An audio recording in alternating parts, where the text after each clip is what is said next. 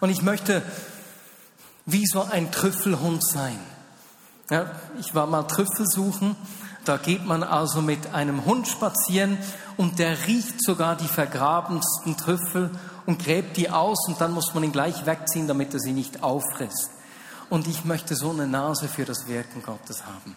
So angezogen von ihm, seiner Gegenwart und seinem Wirken, dass ich das noch zehn Kilometer gegen ähm, irgendwelche Gerüche herausrieche. Und genau das wollen wir auch heute Abend wieder tun.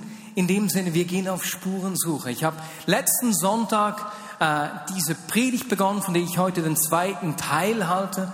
Und zwar möchte ich uns vor Augen führen, was Gott mit uns in der Vignette Bern bisher getan hat.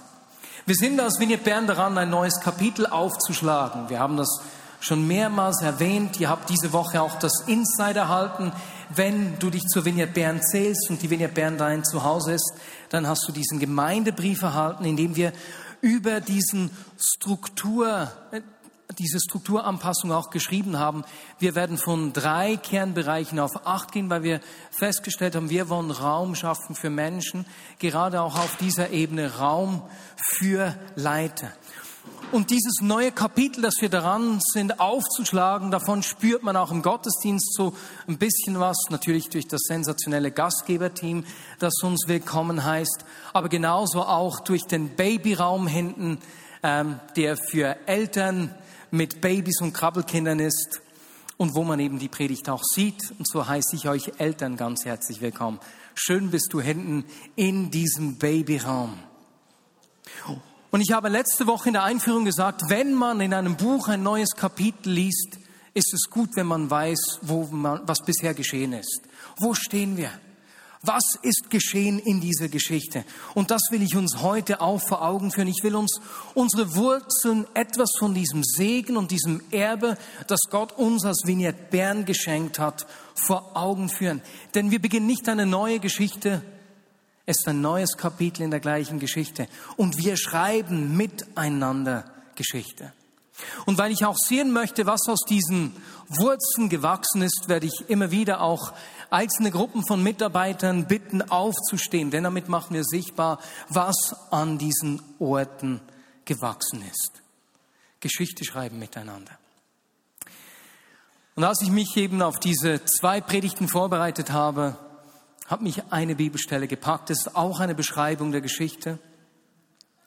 Eine Beschreibung der Gemeinde, die in Jerusalem entstanden ist und die, die, die Geschichte geschrieben hat, die die Zeit geprägt hat, die Welt geprägt hat. Und als ich mir so Gedanken über unsere Geschichte gemacht habe und einzelne Elemente gesehen habe, ist mir einfach diese Geschichte in den Sinn gekommen. Und die spricht zu mir.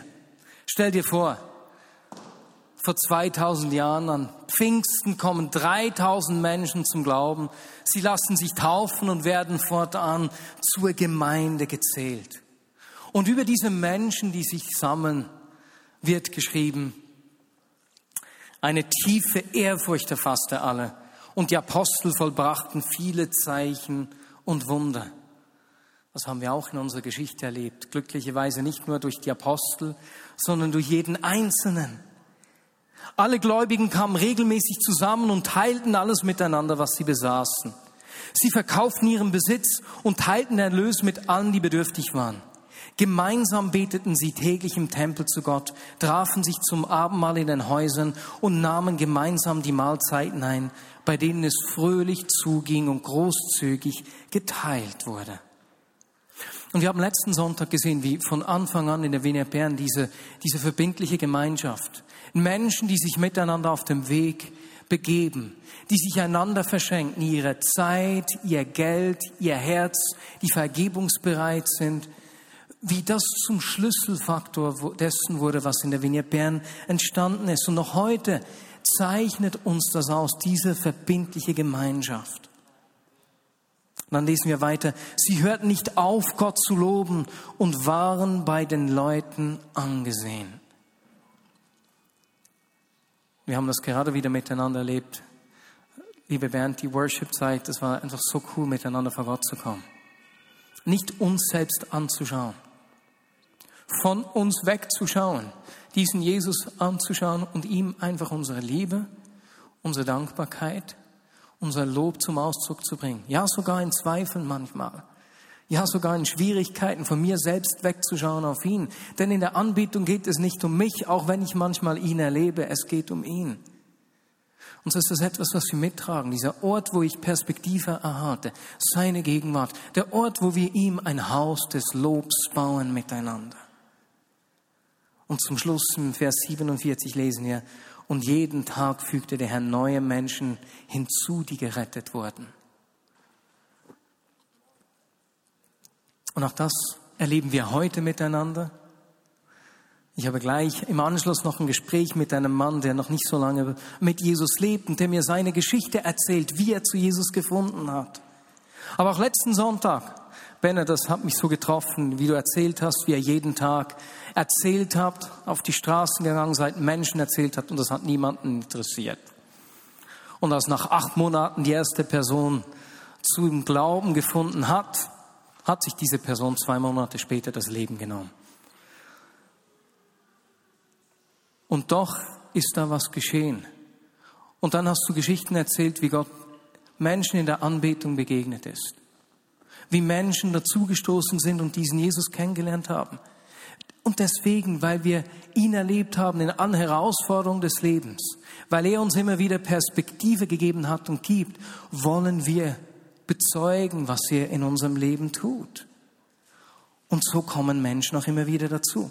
Jetzt heute möchte ich bei einem bei einer anderen Wurzel beginnen, die uns von Anfang an ausgezeichnet hat. Und zwar geht es um unsere Liebe, um unsere Berufung für Einheit und Erneuerung. Das ist etwas, was ganz tief in der Vineyard Bern drin ist. Und das hat eigentlich schon begonnen, bevor die Vineyard Bern gegründet wurde.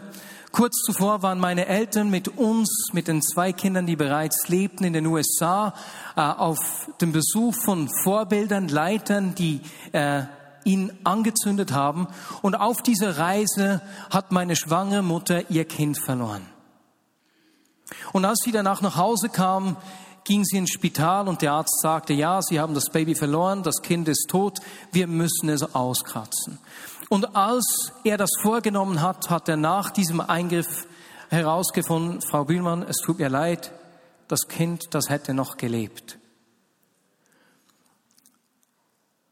Und ohne es zu wollen, wurde das zu einer Abtreibung. Und da war so viel Schmerz. Und in dieser Nacht nach diesem Geschehnis empfanden meine Eltern beide unabhängig voneinander, dass Gott zu ihnen sprach und zu ihnen sagte, ich werde euch ein, wieder ein Kind schenken und dieses Kind wird die Gemeinde sein, die ihr gründet. Und es wird nur dann leben, wenn ihr nie aufgebt nie aufhört, an das Leben zu glauben, auch wenn es nicht so aussieht. Und meine Mutter empfand, dass Gott zu ihr sagte, und diese Gemeinde wird ein Herz für Einheit und Erneuerung haben. Und für meinen Vater war das das Reden Gottes. Er hat das ganz ernst genommen und hat sich aus diesem Grund ähm, auch von Anfang an entschieden, wir suchen die Nähe zur reformierten Kirche. Wir haben einen Auftrag zur Einheit und Erneuerung. Wir lösen uns nicht los. Und so ist mein Vater dann auch in ein Gebetstreffen von Pfarrern hier in Bern gegangen, Männern, die in der Christusbruderschaft waren oder einer anderen Gemeinschaft.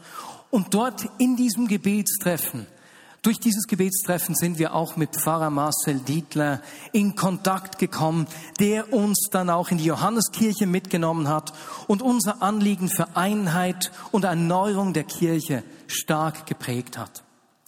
Marcel Dietler hat meinen Vater in diesen Kreis European Charismatic Consultation mitgenommen. Ein Ort, an dem wir in Beziehung gekommen sind zu Christen aus der katholischen Erneuerung, zu Pfarrern aus der reformierten Kirche, aus der anglikanischen Kirche, zu Leitern aus den Pfingstgemeinden im ehemaligen Jugoslawien, der Ansgar-Kirche und so weiter und so fort. Und da sind Beziehungen entstanden.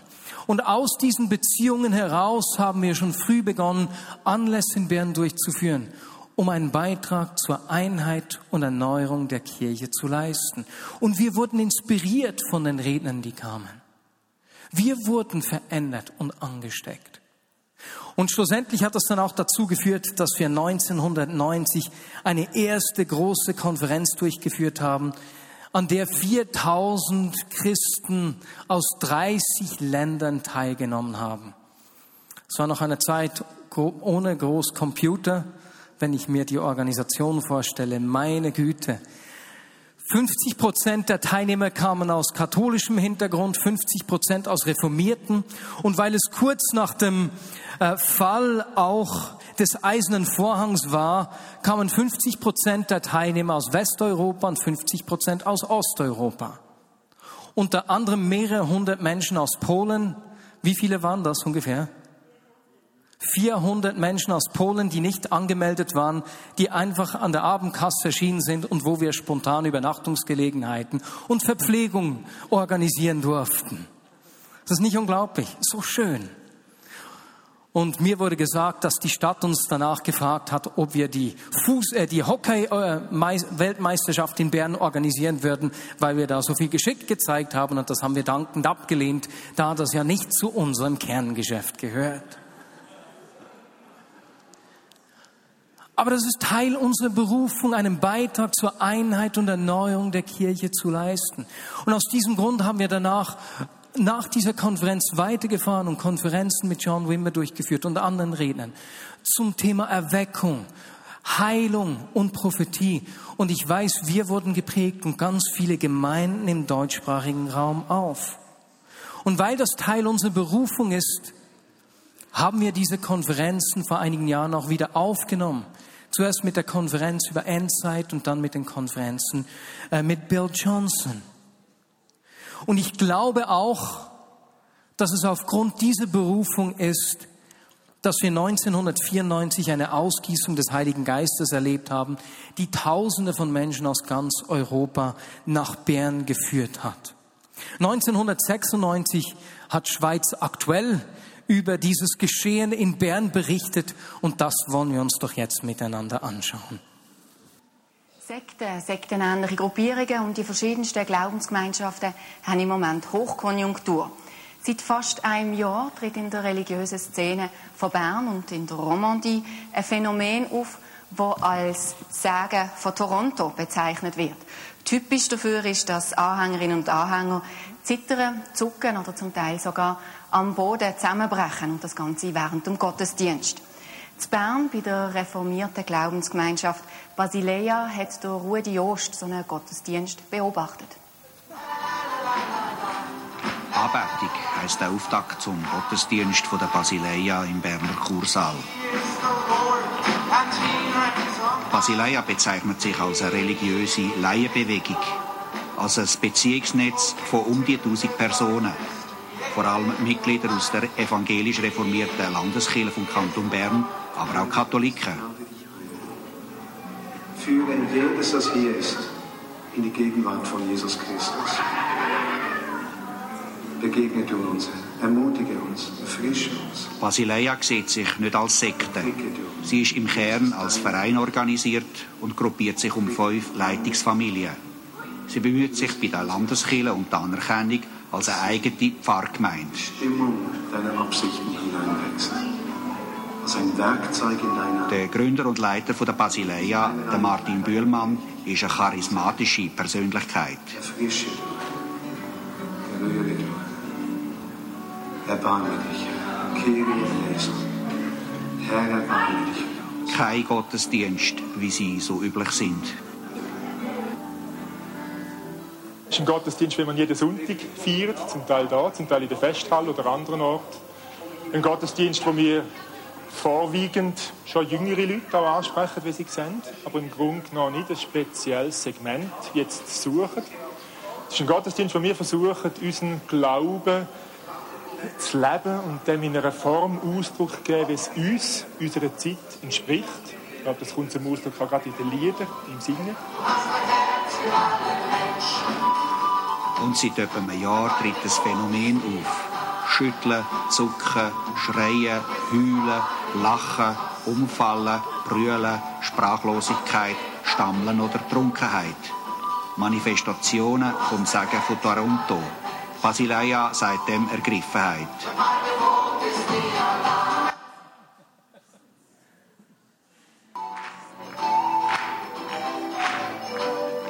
Sind das bessere oder besondere Christen, die Ergriffenen? Wir wollen nicht bessere Christen werden, sondern wir wollen wahre, echtere Menschen werden. Und ich denke, das Erleben hilft den Leuten, zu ihrem Versagen auch zu stehen, zu ihrem geistlichen Hunger auch zu stehen, zu ihrer ganzen Zerbrochenheit auch zu stehen. Und ich denke, von dem her erleben wir mehr Echtheit im Menschsein. Come on, echt sein im Menschsein. Wunderschön gesagt, Will.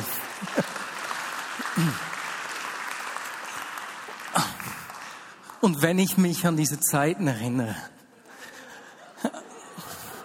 dann muss ich sagen, dass ich seine Liebe so unglaublich erlebt habe, dass ich zutiefst weiß, der liebt mich und seine Liebe ist bedingungslos. Und das hat sowas in mir losgelöst. Deswegen wird dieser Toronto-Segen auch äh, Segen der Vaterliebe Gottes genannt. Und ganz viele Menschen haben in dieser Zeit erlebt, wie ihr Glauben erfrischt wurde, wie sie von Gott berührt und auch geheilt wurden. Eine Person aus der Vignette Bern hat mir letzte Woche äh, ein kurzes Interview darüber gegeben und das möchte ich doch auch jetzt sehen. Die Vineyard-Leitung von Toronto ist zurückgekommen, haben wir eine wunderbare Party in der französischen Kirche. Und dort hier durfte ich lachen im Heiligen Geist. Ohne dass jemand gebetet hat für mich, bin ich dann geheilt worden von Jähzorn. Unsere Ehe ist an Knöpfe gestanden und ist ab dann geheilt worden. Ja, ich habe darauf mein Leben angepasst, ich habe gewisse Sachen korrigiert, aber es war die Initiale, die Initialzündung und für das bin ich unendlich dankbar. Come on.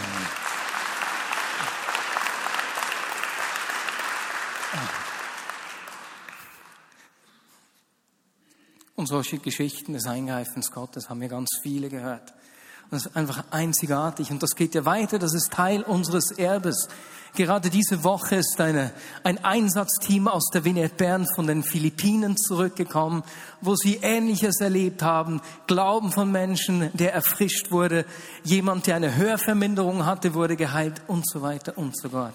Und es ist einfach unglaublich ermutigend zu sehen, was Gott wirkt und welches Erbe er uns geschenkt hat.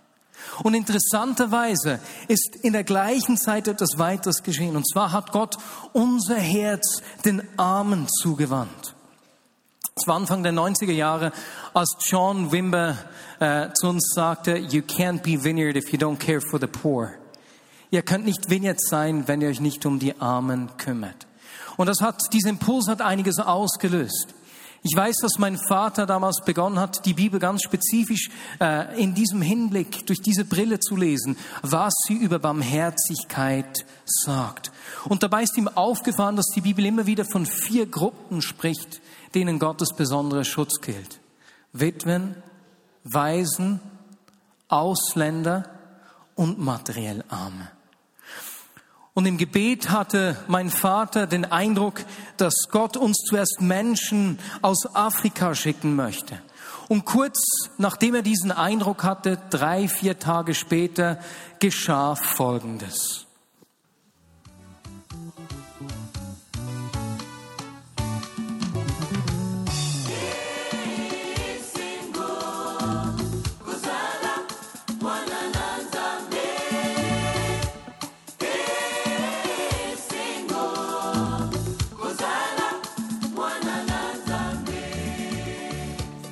Wir stehen zu Ball vor einem durstigen Bruder. Ein eigenartiges Restaurant mit einer ganz speziellen Bewandtnis. Es sind etwa 15 Jahre her, der Benne Müller und ich da raufgekommen sind, zum Mittagessen. Wir sind einem inneren Impuls gefolgt, einmal zu diesem speziellen Ort zu kommen. Ich habe schon davon gehört, dass es so eine Beiz gibt mit einem eigenartigen Namen. Ein paar Tage vorher hatte ich den Eindruck, als würde Jesus zu mir sagen, er möchte uns Afrikaner in die damalige Basileia schicken. Und wir haben einen Auftrag an den Ausländer. Wir fahren hierher, parkieren den Wagen dort hin, kommen raus. Wir stehen ziemlich genau an dem Ort, wo ich jetzt bin. Und dann kommt aus dieser Tür dorthin ein Afrikaner. Ich fange ein Gespräch mit ihm an. Minute, zwei vergeht. Es sind zehn, zwölf Afrikaner da. Und ich habe sie eingeladen, in den Gottesdienst zu kommen.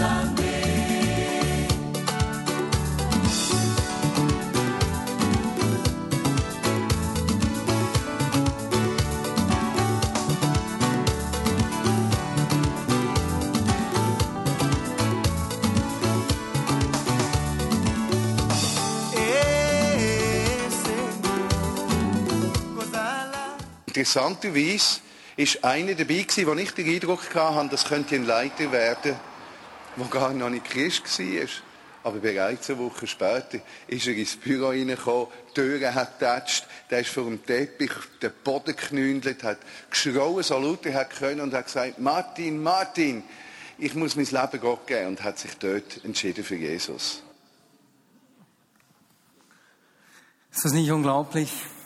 Das war ein Startschuss, ein Start nach Maß. Diese Gruppe von Afrikanern ist gewachsen.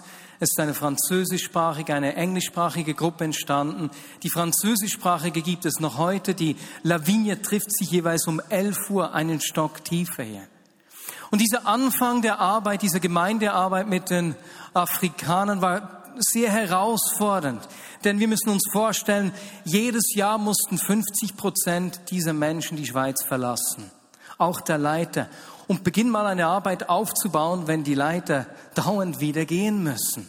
Aber aus dieser Herausforderung ist ein unglaublicher Segen entstanden. Denn einige dieser Personen sind in andere europäische Länder weitergereist oder zurück nach Afrika gegangen und haben dort Gemeinden gegründet. Unter anderem auch Ferdinand, den wir vorne sehen. Und so sind wir heute mit 50 bis 70 afrikanischen Gemeinden im Kontakt, die wir unterstützen. Auf der einen Seite durch Leiterschaftsentwicklung nach wie vor, genauso aber auch mit Projekten, die ihnen helfen, selbst ähm, ein Einkommen zu generieren. Gerade auch da durch Nouvelle Perspektive. Diese Arbeit lebt, das ist Teil unseres Erbes. Und dann kam ein Impuls von einer Frau, Anne Watson, die eine Vineyard in England geleitet hat. Und die hat uns in dieser Thematik den Armen dienen einen weiteren wichtigen Impuls gegeben. Und zwar hat sie erzählt, dass sie in ihrer Gemeinde am Sonntag jeweils Nahrungsmittel sammeln. Es hatte viele Menschen, die in Schulden waren in ihrer Gemeinde und sie haben darauf hingearbeitet, dass die Menschen schuldenfrei werden und haben gesagt, hey, wir unterstützen euch, indem wir Nahrungsmittel sammeln und die dann verteilen. Das gibt einen Beitrag, damit ihr aus den Schulden kommt. Und diesen Impuls, den haben wir aufgenommen haben begonnen, miteinander Nahrungsmittel zusammen am Sonntag eben haltbare Lebensmittel und Kosmetikartikel, die wir dann unter der Woche verteilt haben. Und dieser Impuls von Anne Watson der ist bei Juan und Lisi Rona und einem Team auf fruchtbaren Boden gefallen, wie uns Lisi jetzt erzählt. Im 1995 haben Juan und ich auf ganz verschiedene Art von Gott gehört, dass wir uns um die Armen kümmern. Bei mir hat es Gott so gemacht, dass jedes Mal, wenn ich die Bibel aufgeschlagen habe, ein Text über Barmherzigkeit ist oder soziale Gerechtigkeit. Ich habe wirklich über Wochen können Bibel lesen ob jetzt nach Bibelleseplan oder sonst irgendwie. Und es ist immer das Thema Barmherzigkeit oder soziale Gerechtigkeit gewesen. Beim Juan ist es so gelaufen, dass er eines Abends in einem Gottesdienst wie die hörbare Stimme von Gott hat gehört, wo ihm gesagt hat, Juan, kümmere dich um die bedürftigen Menschen. Als wir das dann zusammengebracht haben und gemerkt haben, wow, Gott redet über das Gleiche, haben wir gemerkt, da da fängt Gott etwas an. Aber er hat es nicht nur bei uns angefangen, sondern da war schon ein Hauskreis gewesen, der sich über solche Gedanken, über solche Themen Gedanken gemacht hat. Und so haben wir nachher mal die Leute zusammengeholt, die sich für das interessieren. Und da ist die Gruppe von, ich weiß nicht genau, vielleicht sieben, acht Leute ist zusammengekommen bei uns in der Stube. Und es ist so eine, eine Gruppe von selber verletzten Leuten, von selber bedürftigen Leuten, inklusive uns selber, inklusive Juan und mir. Und in die Gruppe hinein hat Gott gesagt, und schaut jetzt gegen raus, schaut aus euren Problemen weg und schaut auf euren Nächsten und probiert dort euch zu verschenken. Wir haben angefangen, Lebensmittel zu sammeln. Und wir haben das bei uns im Keller gemacht. Wir haben äh, in der Gemeinde gesagt, ihr dürft Lebensmittel mitbringen. Und dann haben wir die gesammelt und haben sie dann in Taschen verpackt und zuallererst an Leute weitergegeben aus Hauskreisen. Leute, die, die Hauskreisleiter von gewusst haben, die sind bedürftig. Und das ist dann schnell gewachsen, das hat sich schnell umgeredet. Und die Nachbarn haben plötzlich auch gesagt, oh, ich brauche das eigentlich auch. Und so ist, ist die Verteilung von Lebensmitteln gleich mal rausgegangen über den Rahmen von der Gemeinde aus, über den Rahmen von der Vineyard raus. Wir haben dort enorme Geschichten erlebt, wie, wie Gott das organisiert hat. Wir haben das ja nicht können im Griff haben, das war ganz unmöglich. Ähm, wir haben Lebensmittel reinbekommen und wir haben dann einfach gebetet und die Sachen in Säcke verpackt und haben dort erlebt, dass wenn unsere Fahrer die Säcke in die Haushaltung gebracht haben, dass die Leute, die Empfänger, das ausgepackt haben und zum Teil der Kommissionenzettel, der schon geschrieben war, gebracht haben. Und wir konnten Artikel für Artikel abhökeln. Und es war alles da gewesen und zum Teil sogar das Markenprodukt, das diese Familie speziell gerne hatte. Oder einmal haben wir eine kleine Brille gehabt, äh, so eine Kinderbrille, eine winzige Brille. Und wir hatten keine Ahnung, wenn wir die geben sollen, also haben wir die auch irgendwie in einen Sack gelegt. Und die Tasche ist zu einer Familie gekommen, wo ein zweijähriges Kind war, wo eine Brille gebraucht hat und die Krankenkasse hat wohl Gläser gezahlt, aber das Gestell nicht und das Gestell hat wie angegossen gepasst. Und so haben wir einfach erlebt, wie Gott den Teil, den wir gegeben haben, hat er ergänzt mit dem, was es sonst gebraucht hat. Come on. Das ist so cool. Wenn es, wie du letzte Woche auch gesagt hast, nicht wenn wir alles im Griff haben, nicht wenn wir wissen, wir können es, macht Gott Dinge, sondern dort, wo wir bereit sind, das, was wir haben, zu geben und von uns wegzuschauen. Das begeistert mich. Und dieser Dienst am nächsten ist ja weiter gewachsen darauf. Zuerst sind die Kleider dazugekommen, so dass wir heute jede Woche an etwa 100 Personen Kleider weitergeben, Gespräche auch. Es sind Deutschkurse entstanden und Nähkurse.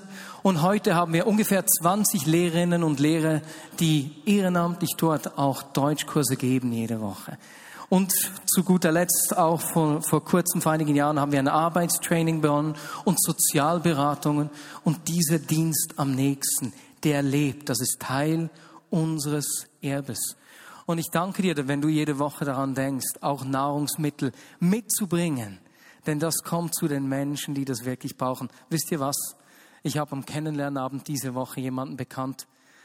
Ich habe in einer Wege gewohnt, da haben wir eine Familie adoptiert und der jeden Monat einen vollen Sack gebracht. Jetzt vergesse ich es manchmal mitzubringen, weil es mir so schwer fällt, mich umzugewöhnen. Ihr könnt mir dabei helfen, das nicht mehr zu vergessen. Okay? Super. Und ich freue mich, dass wir diese Woche auch durch die Kleider, die wir im Dienst am nächsten gesammelt haben, über eine Tonne Kleider an das Kinderhilfswerk Ora mitgeben kon konnten, dass die auch auf der Balkanroute jetzt an die Menschen auf der Flucht dort hier verteilt. Vielen herzlichen Dank, Phil und dem Team. Und wenn auch dieser Dienst am nächsten richtig gewachsen ist, war es uns immer wichtig, dass das nicht einfach eine Institution ist, an die wir Barmherzigkeit delegieren. Denn Barmherzigkeit können wir niemandem delegieren.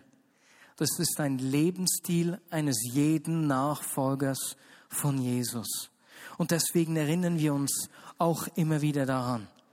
Und ich möchte dich aber bitten, wenn du uns äh, darin vorausgehst und uns hilfst, uns das immer wieder in Erinnerung rufst, indem du im Dienst am nächsten selbst mitarbeitest oder dich sonst hier in der Region für Barmherzigkeit und Gerechtigkeit einsetzt, dann steh doch du jetzt auf, damit wir sehen können, was äh, daraus gewachsen ist.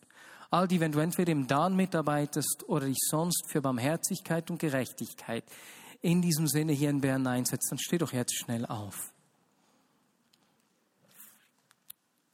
Und ich bitte alle anderen um einen fetten Applaus. Vielen herzlichen Dank. Dankeschön.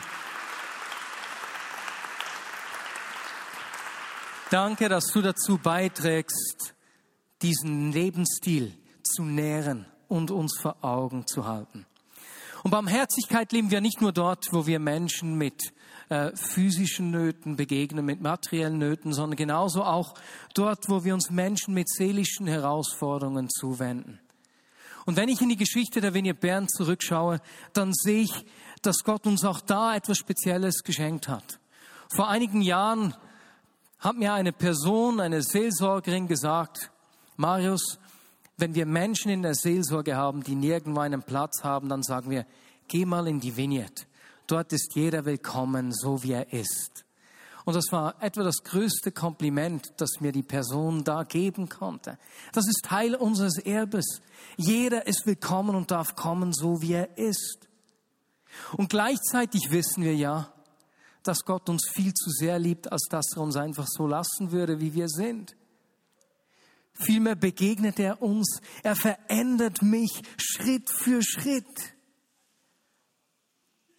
und macht mich ihm immer ähnlicher. Und wenn ich schaue, dann sehe ich, dass auch hier wir Impulse erhalten haben und Impulse weitergeben konnten. So ist beispielsweise das Zwölf-Schritte-Programm Endlich Leben in der Vineyard Bern entstanden, das heute in ganz vielen Gemeinden in ganz Europa äh, eingesetzt wird und gebraucht wird. Und ich denke auch, als Christa vor einigen Jahren diesen Impuls aufgenommen hatten, wir mit Lieben, Scheitern, Leben diesen Kurs für Menschen, die in Trennung stehen, äh, aufgenommen haben, äh, was so viel Hilfe bringt. Vielen herzlichen Dank, Christa, für diesen Impuls. Denn wir wollen uns Menschen auch in herausfordernden Lebenssituationen zuwenden. Und das ist auch Teil unseres Erbes. Und wenn du dich in der Seelsorge einsetzt oder eben in einem Selbsthilfeprogramm, das kann auch sein bei Endlich Leben, dann bitte ich auch dich aufzustehen. Und einfach für heute zählen wir auch die Healing Rooms und die Sozo-Mitarbeiter dazu. Ihr dürft jetzt bitte aufstehen. Alle, wenn du dich in Seelsorge einsetzt oder in solchen Teams. Vielen herzlichen Dank.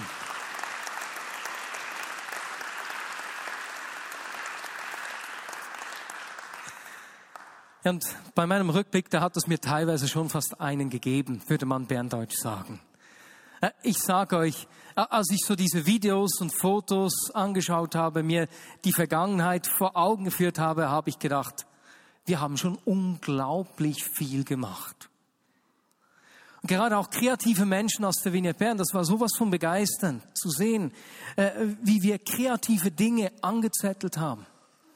Benne, ich denke beispielsweise auch an die fünf Gospel-Events, die zuletzt vor drei Jahren mit diesem Gospelchor mit 120 Personen durchgeführt worden. Das ist doch einfach unglaublich.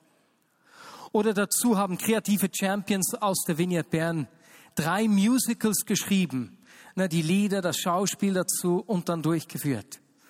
Ich, ich möchte mal sehen, wer von euch hat diese Musicals noch miterlebt? What Would Jesus Do 2000, Volldampf von Dankbar und Food. Hä? Ja, doch einige. Ich habe leider kein Video vom Musical selbst gefunden oder Bilder, die hatte ich bei mir nicht. Aber was ich gefunden habe, ist ein nicht ganz ernst gemeintes Werbevideo, das doch ziemlich lustig ist. Äh, und das möchte ich euch keineswegs vorenthalten. Grüezi wohl, mein Name ist Gasser, ich bin der Mediensprecher von der Vineyard. Wir haben jetzt so ein Musical hier auf beigestellt. Wir haben sehr gute Zusammenarbeit. Das Musical heisst Food und ich freue mich, dass ich Sie begrüßen zu unserem Musical. Wir haben sehr viele Mitarbeiter, es haben alle den Applaus gehabt beim Vorbereiten, es war nie ein Stress gewesen und es hat alles bestens funktioniert und alle, die mitgeholfen haben, haben sehr Freude gehabt und darum ist es uns da eine grosse Freude, meine Damen und Herren, dass Sie heute Abend raus sein und das Musical anschauen. Dann wünschen wir Ihnen im Namen von der Vineyard viel Vergnügen. Danke. Freue mich wahnsinnig auf das Musical. Es sagt wie es so entsteht. Und der wir von einem Ecke angesetzt und Natsch rumkumpelt mit diesen Krücken und das Gisi, das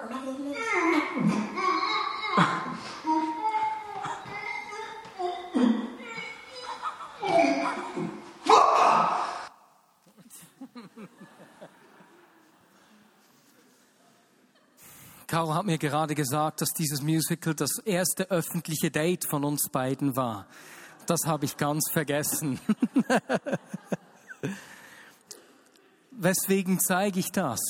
Kunst und Kreativität prägt eine Gesellschaft enorm.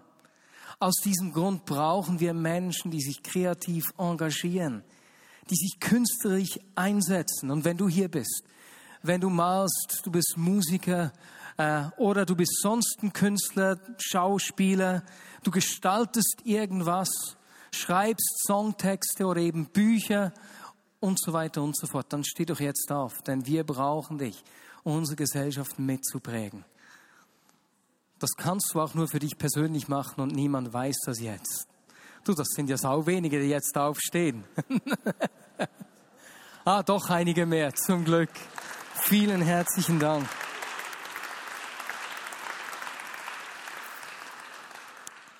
Ja, und diese Kreativität hat auch vor den Jüngsten nicht Halt gemacht. Ich sage euch, ich war so begeistert zu sehen, was wir alles gemacht haben, angerissen. Manchmal habe ich gedacht, du spinnen wir eigentlich. Aber es ist so cool zu sehen, wie, wie wir so viel gemacht haben und dann hat Gott uns immer wieder überfallen und Dinge getan, die wir selbst gar nicht machen können. Und so haben wir beispielsweise kurz nach der Jahrtausendwende zwei sogenannte Kinder-Megapartys durchgeführt, die eine riesige Schar an Kinder angezogen haben. Und auch dazu haben wir bewegte Bilder.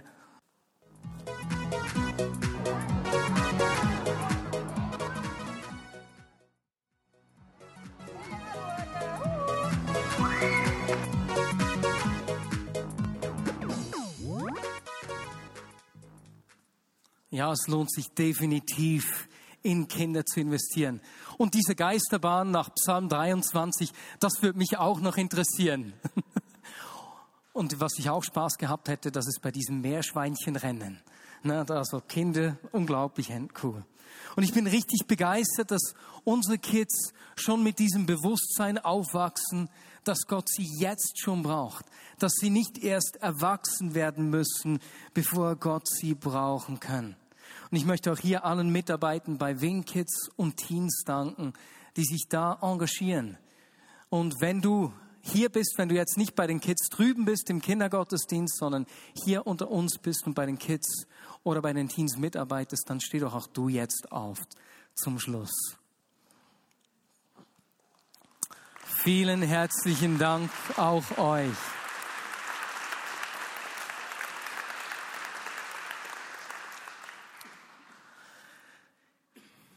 Ja, wenn ich mir all das anschaue, was in diesen vergangenen Jahren, in diesen 34 Jahren, was Gott uns geschenkt hat, Dinge, die uns wichtig sind, die wir als Erbe mitnehmen, ist es einfach ein unglaublich großer Schatz.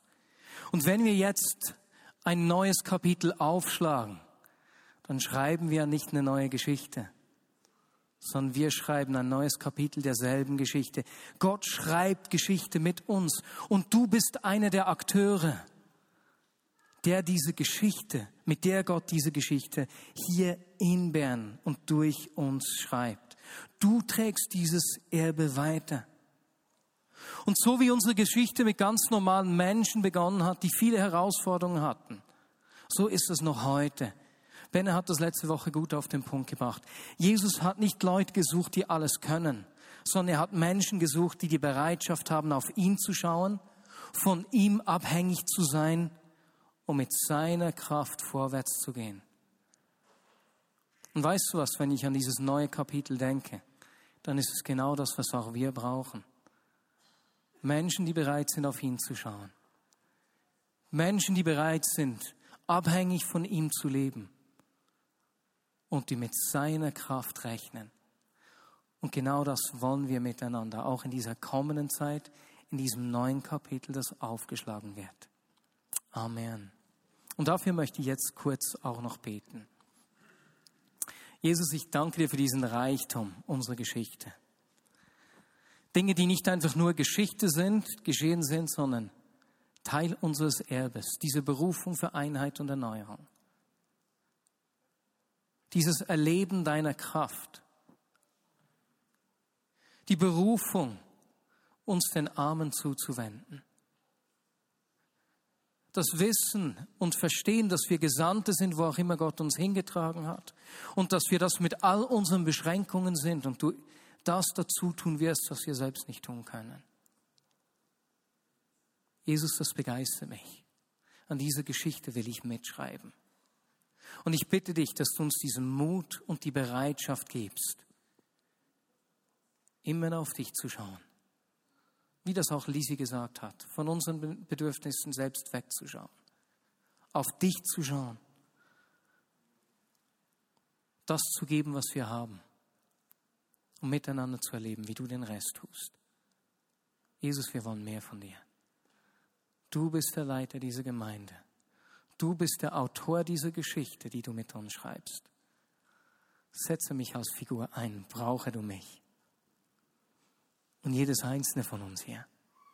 Jesus, wir wollen sehen, wie Tausende von Menschen in dieser Region eine heilende, erfüllende verändernde Begegnung mit dir erleben.